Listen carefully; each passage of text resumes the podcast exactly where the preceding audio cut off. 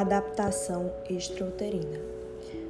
Na adaptação extrauterina, o feto ele irá iniciar sua vida separado da unidade útero-placentária. Na adaptação respiratória, no momento de seu nascimento, o feto, ao passar pelo canal vaginal, ele vai expelir todo o líquido que está dentro dos seus pulmões. Esse líquido ele vai ser expelido pelo tórax e pela boca. A expelição desse líquido, ela causará uma pressão negativa no pulmão, trazendo o ar para dentro dele.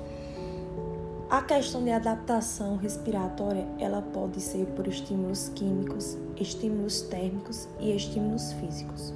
Adaptação térmica.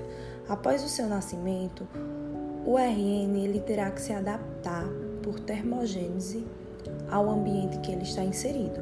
Pode ser por condução, que envolve perda de calor, pelo corpo, em função de contato direto da pele com um objeto sólido mais frio, por evaporação, que é a perda de calor pela umidade. O líquido amniótico ele favorece principalmente combinado com temperaturas baixas, por convecção, que é semelhante à condução, exceto que a perda de calor é auxiliada por correntes de ar.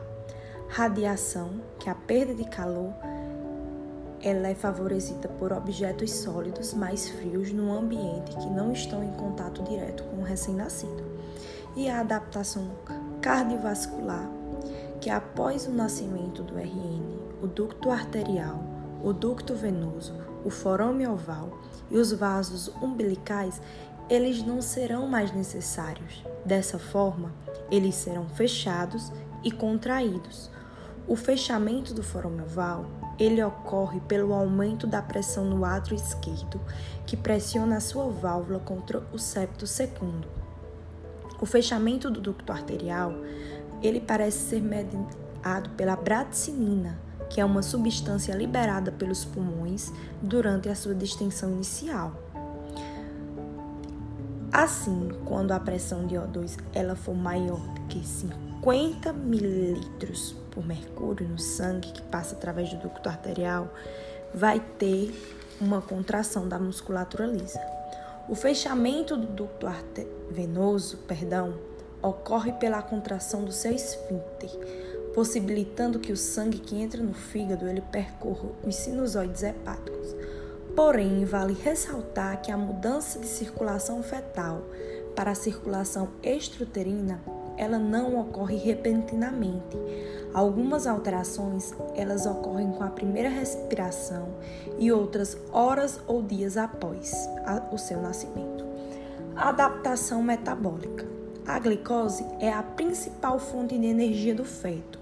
Cerca de 90% dela é usada nos, nas primeiras horas de vida. Por isso é necessário o início da alimentação do RN. Se deixar para alimentar o RN muitas horas pode muitas horas após o seu nascimento, perdão, pode iniciar uma hipoglicemia. A função gastrointestinal do RN, ela também precisa assumir sua função depois que o RN ele vem para o mundo. Ela tem que assumir o metabolismo da água, carboidratos, gorduras e minerais. E a função renal, ela também precisa se desenvolver e ela se desenvolve após o parto. Ela tem uma baixa filtração glomerular, mas ela possui uma, uma alta resistência vascular. Porém, ela tem uma ineficiência do transporte tubular. Referências segue abaixo.